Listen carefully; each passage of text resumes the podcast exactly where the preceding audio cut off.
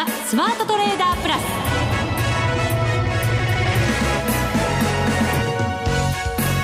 全国のリスナーの皆さんこんにちは。内田まさです。ここからの時間はザ・スマートトレーダープラスをお送りしていきます。まずはこの方にご登場いただきましょう。国際テクニカルアナリスト福永博之さんです。こんにちは。よろしくお願いします。よろしくお願いします。お願いしますさて為替ですが一時は107円台に入るという動きがありまして、はい、このままずるずるいっちゃうんじゃないかと思いましたけど、ね、現在は109円台のミドル。そうですね。まああのー、まあこれまでもこの番組でお話したかどうかあれなんですけど、まあ例えばテクニカル指標で見ると。ボリンジャーバンドで一旦まあマイナス3シグマまで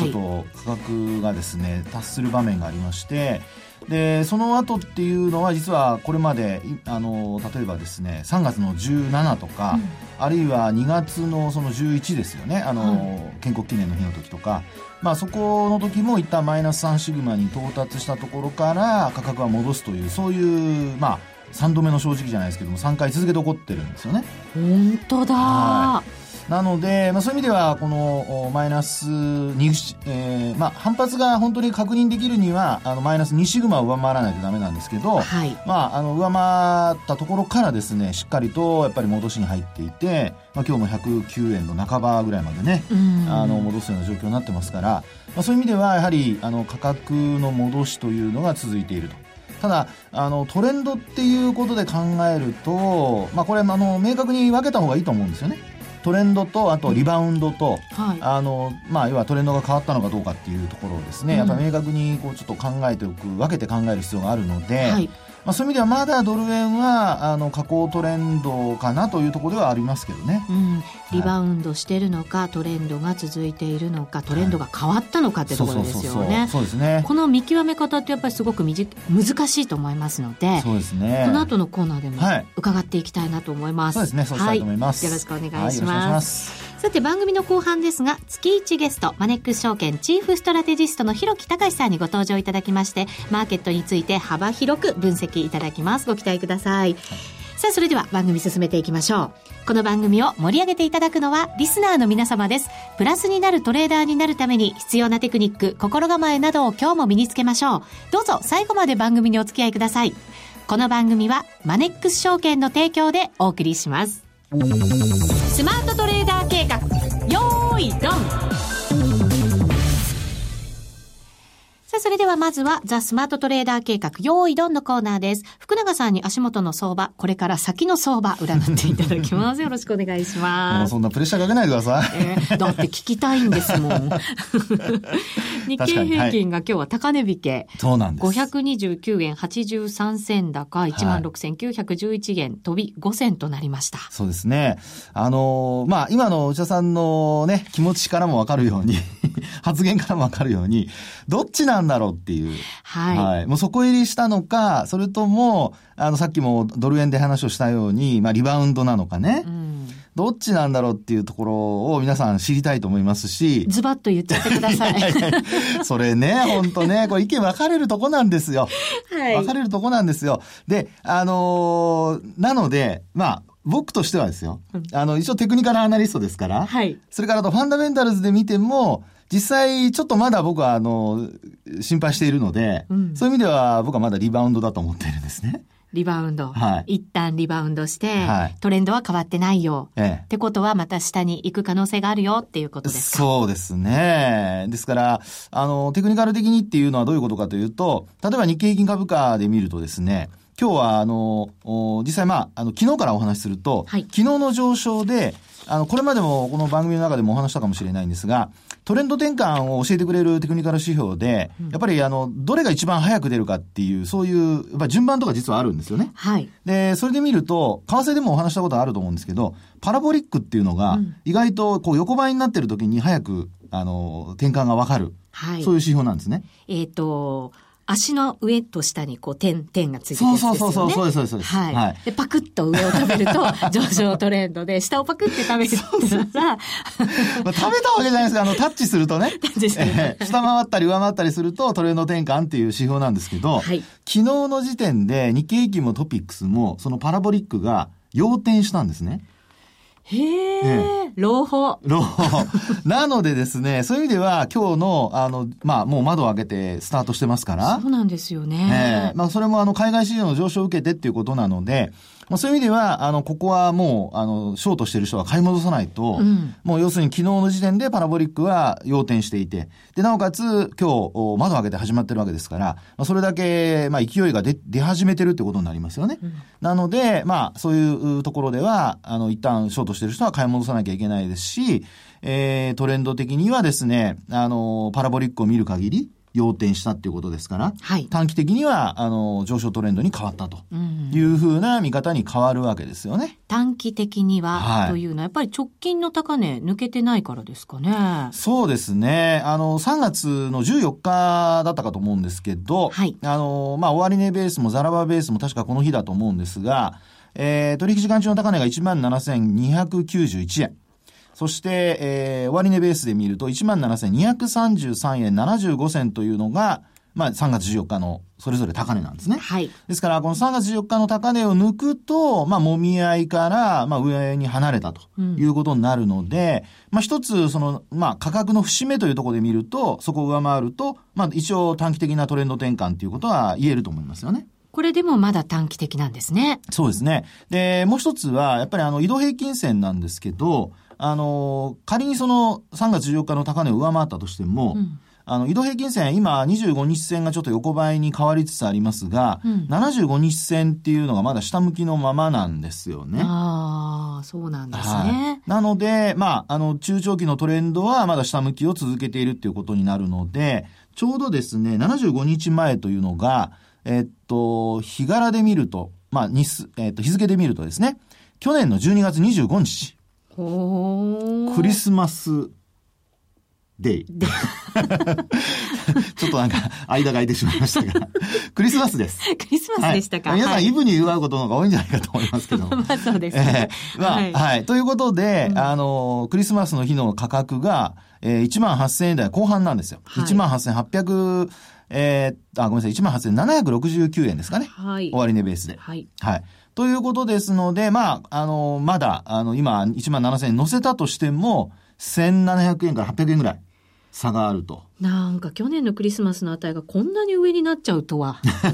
本当ねね。で、当時はやっぱり75日線ってほぼ横ばいでしたから、はい。えー、ですので、もう今のこの下向きの傾きというのを、あの、もう一回上向きにか、あの、まあ、戻すためにはですね、やっぱりあの、もうちょっと値幅を取って、値幅を伴った上昇が必要なのと、それから、あとは、やっぱりあの、日柄で調整ってよく言いますけど、あの、今の株価水準、特にあの、1万7000乗せてから、えー、何日も、まあ、ずっと、あの、まあ、推移してですね、はい、そのまま、あの、価格を値を保った上で、75日線が上向きに転じるっていう流れを作るかどうか。うで、まあ、あの、短期的にこう、ドーンと上がって、えー、その後値を保つっていうことももちろんありますし、えー、まあ、今の段階では、基本、あの、そういうふうになっていけば、徐々にトレンド転換になっていくっていうふうにつながっていくと。うん。ですので、まあ今のこの状態だけでは、まだ、あの、私は、あの、そういうふうに今お話したように、移動平均線が上向きに変わるまで時間がかかると思うのでですね、うん、えー、あるいは、もし値幅を伴って上昇が起こったとすると、それってやっぱりあの、ある程度何か裏付けがないと、はい。あの、押し返される可能性があるじゃないですか。なので、ですね、えですので、一番やっぱり皆さんに注意してほしいっていつもお話しするのはやっぱ高値掴みなので、うん、まあ、そういう意味ではやっぱり、あの、もう、先行っちゃうから追いつかなきゃと思って飛び乗っちゃうと、そこがやっぱり天井っていうことが、あの、移動平均線が特に中長期の移動平均線が下向きの時によく起こる話なので、はい、えー、そういう時にやっぱり戻ったら一旦は利益を確保するっていうような、まあ、あの考え方を持っておいた方が、まあ、待たされずに済むのかなという感じはしますね。仮にこう上昇トレンドに変わったとしても。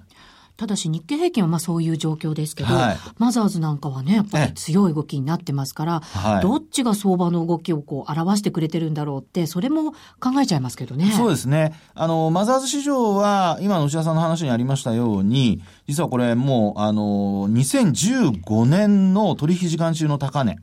ここれあの5月に高値つけたんですけど、1083ポイントっていうのをつけてたんですね。はい。それを今日終値ベースで1104ポイントまで上がってますから。ねえ、1100ポイント回復ですよ。ね一気にもう2015年の高値抜いちゃったという。はい。ええ。で、これもですね、やっぱりあの、月足で見ていただくとよくわかるんですが、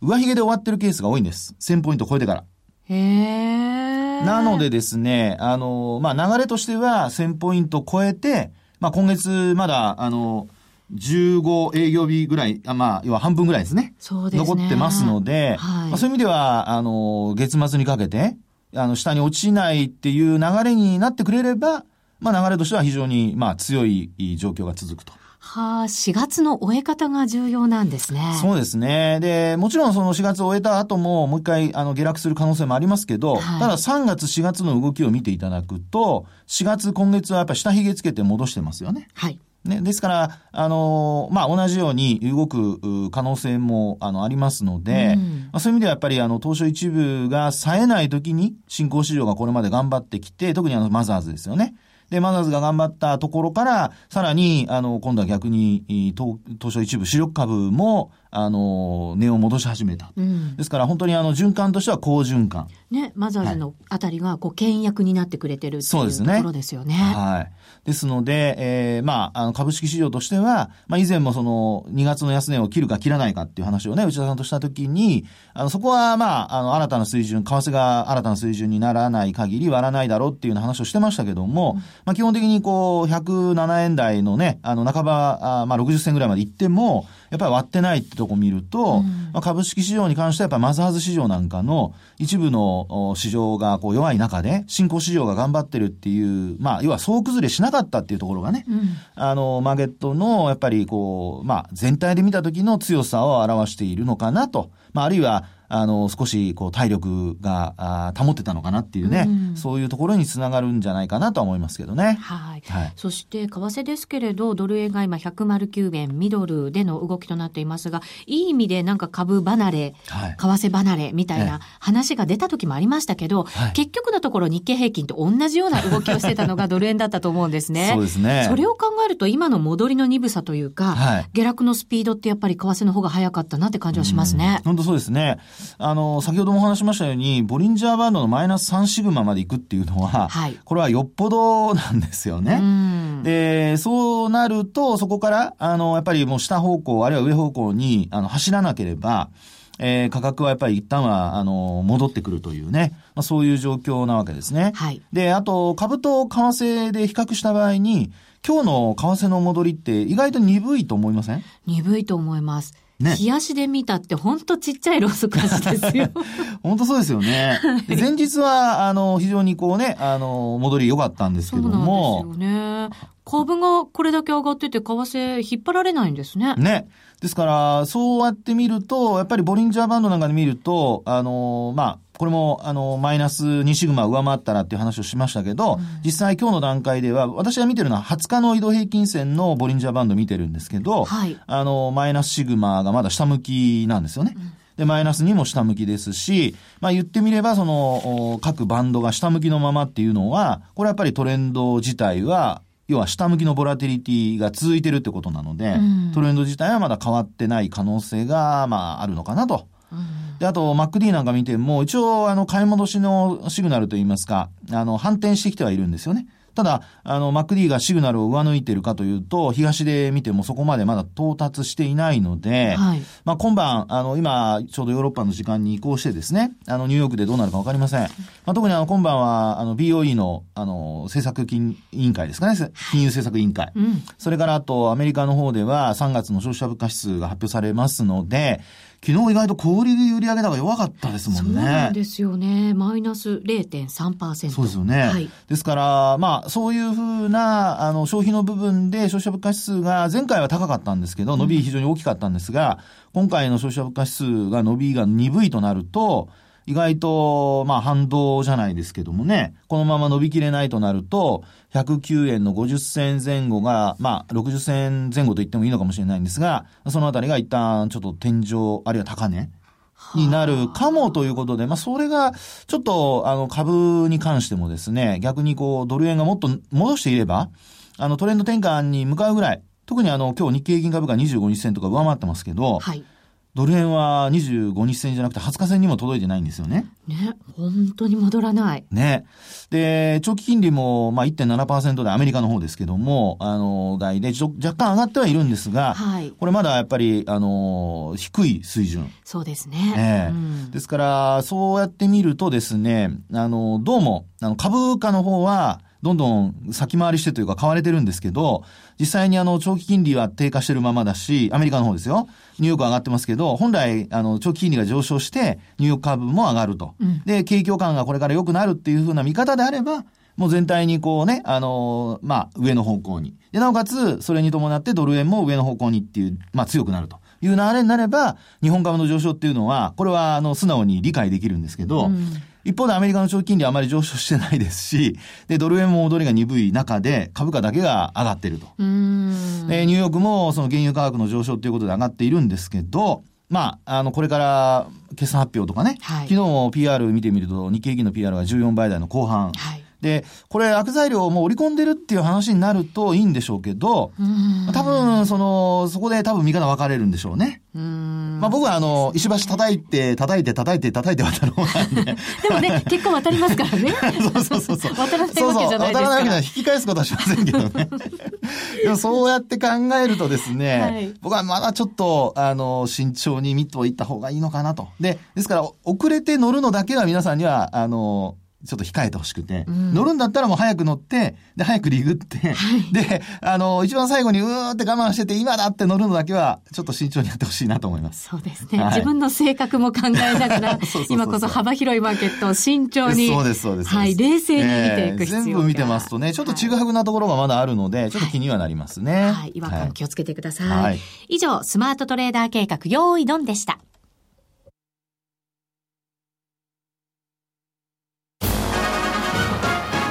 スマートトレーダープラス今週のハイライ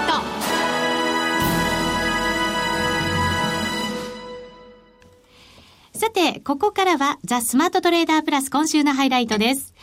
月1ゲスト、ひろきさんに深くマーケットを分析していただきましょう。改めてご紹介します。マネックス証券チーフストラテジストのひろきたかしさんです。こんにちは。こんにちは。よろしくお願いいたします。よろしくお願いします。さあ、前回出ていただいたのは3月24日ということですから、その時は、えっ、ー、と、円高がまあじわじわ進んでた感じでしたよね、ねもうすでにね。はいそうです、ね、さらに加速しましたよ、ひろきさん。うん、一時ね、107円台まで入って、株もね、すごく売られましたけれども、はい、ただ、やっぱり象徴的なのは新年度入った初日、4月1日に日経平均1日で約600円もね、下げて、そこからもうどんどんどんどん下がっていったんですけれども、ただ、今回の下げって意外に下値、ね、抵抗力があったなって僕思ってて、うん、まあ、1万6000はまああっさり割り込んじゃったんですけれども1万5000円台の後半でね終値では止まってたっていうところだったんですね。で、まあ、こういうふうにまた年度初からですね相場がこう急落するとね一気にこう総弱気に傾いて 特に今回は円高というものもあの株安以上のペースで進行してたからこれはもう日経平均も1万5000円割れかなってね覚悟した人もたくさんいたんじゃないかとは思うんですけれども、はい、ただ1万5000円台後半で結局止まったっていうのはですねあのそこがこれいろんなところで言ってるんですけど PBR1 倍のラインなんですよね。そうですね、えー、だとするとねやっぱりその個別銘柄では今銀行でもトヨタでもみんな PBR1 倍割ってますけども相場全体がねあの PBR1 倍解散価値を下回っちゃうっていうところまで売られるってこともあるんですが、それは定着はしないですよね。そういうのがずっと続くっていうのはやっぱりリーマンショック後とかですね、あるいは今回のアベノミクス相場が始まる前のもう超換算薄商いがずっと続いてたような、まあそういったような冷え切った時代とか、そうじゃないとなかなかそんなね解散価値を下回るところまでの水準が相場全体がそうだっていうのはねちょっと売られすぎっていう意識がやっぱり働くんだろうと思うんですよね。なので今回どうして戻し始めたかってよく分かんないじゃないですか。はい。だからそれって何か材料があったかっていうと別に日銀がね追加緩和に動いたわけでもあの政府から大型の景気対策が発表されたわけでもなくって何もないんだけど、この3日間で、あるいは昨日、今日の2日間で1000円近くも上げるっていうのは、何かあったんですかって、外部環境の変化ありましたよね。原油があの1バレル40ドル台回復してくるとか、まあ、原油の底入れ感っていうのは確かに明確になってきたのはありますけれども、それ以外何かあったかなってあんまないでしょ。う、うん、日本固有のものってあんまないですよね、うん、確かに、ね、これねだから自立反発なんですよで、自立反発の息を出ないとかね、いうコメントって結構あるんですけど、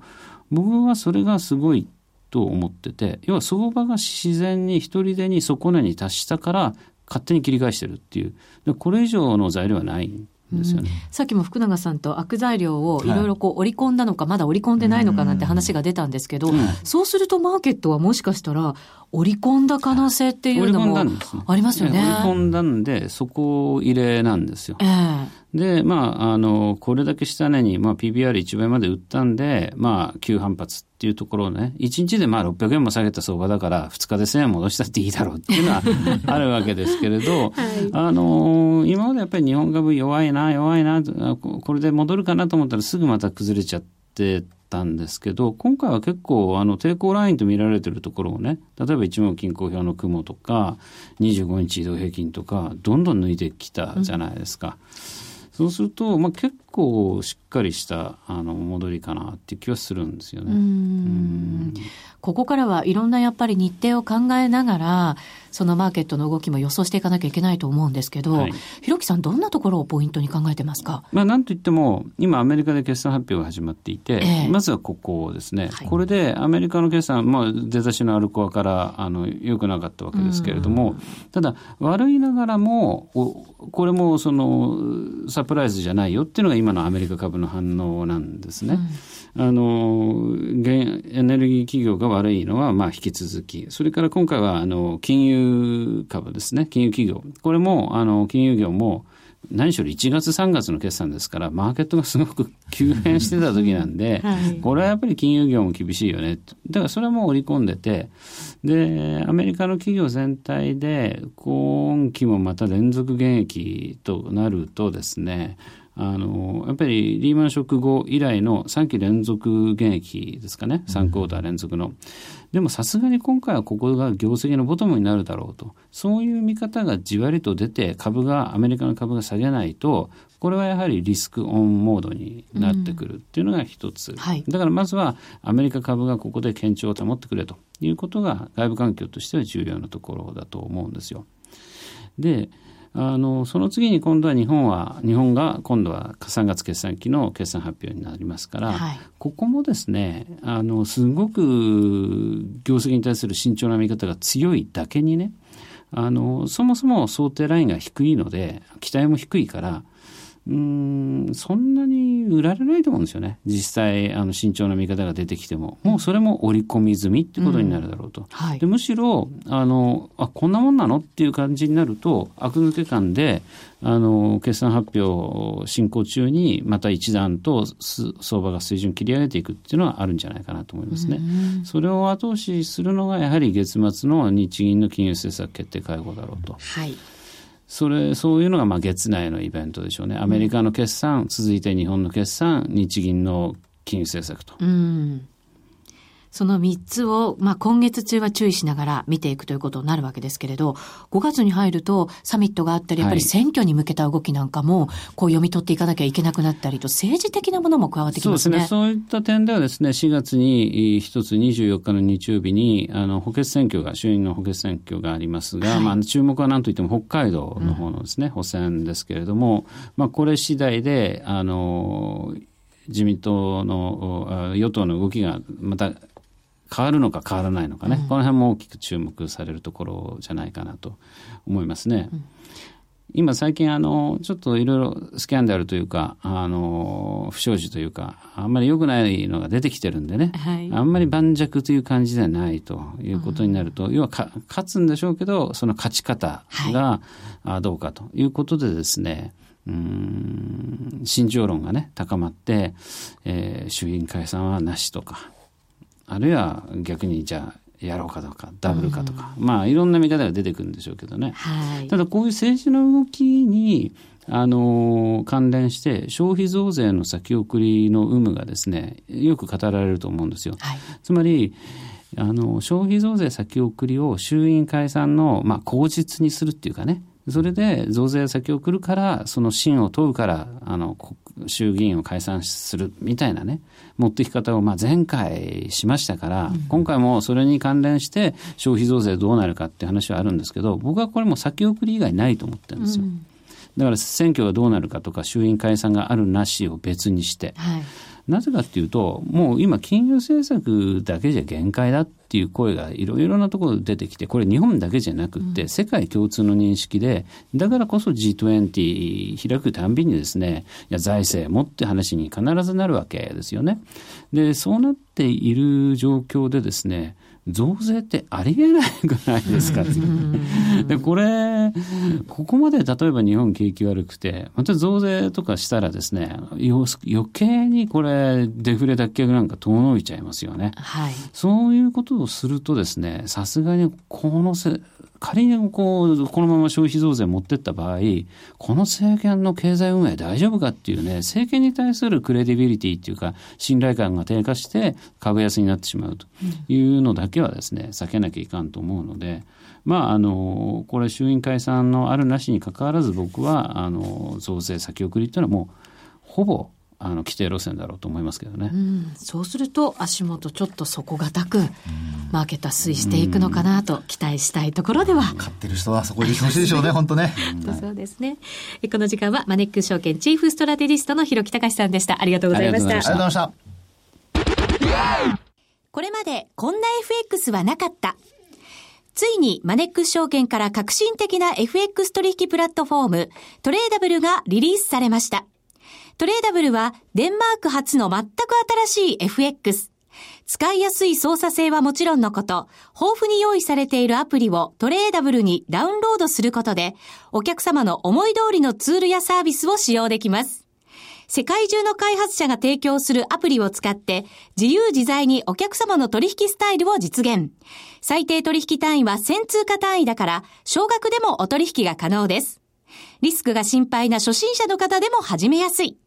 また、米ドル円やユーロ円などの主要通貨から、高金利通貨の5ドル円や南アフリカランドまで、豊富な13種類の通貨ペアを取り扱っています。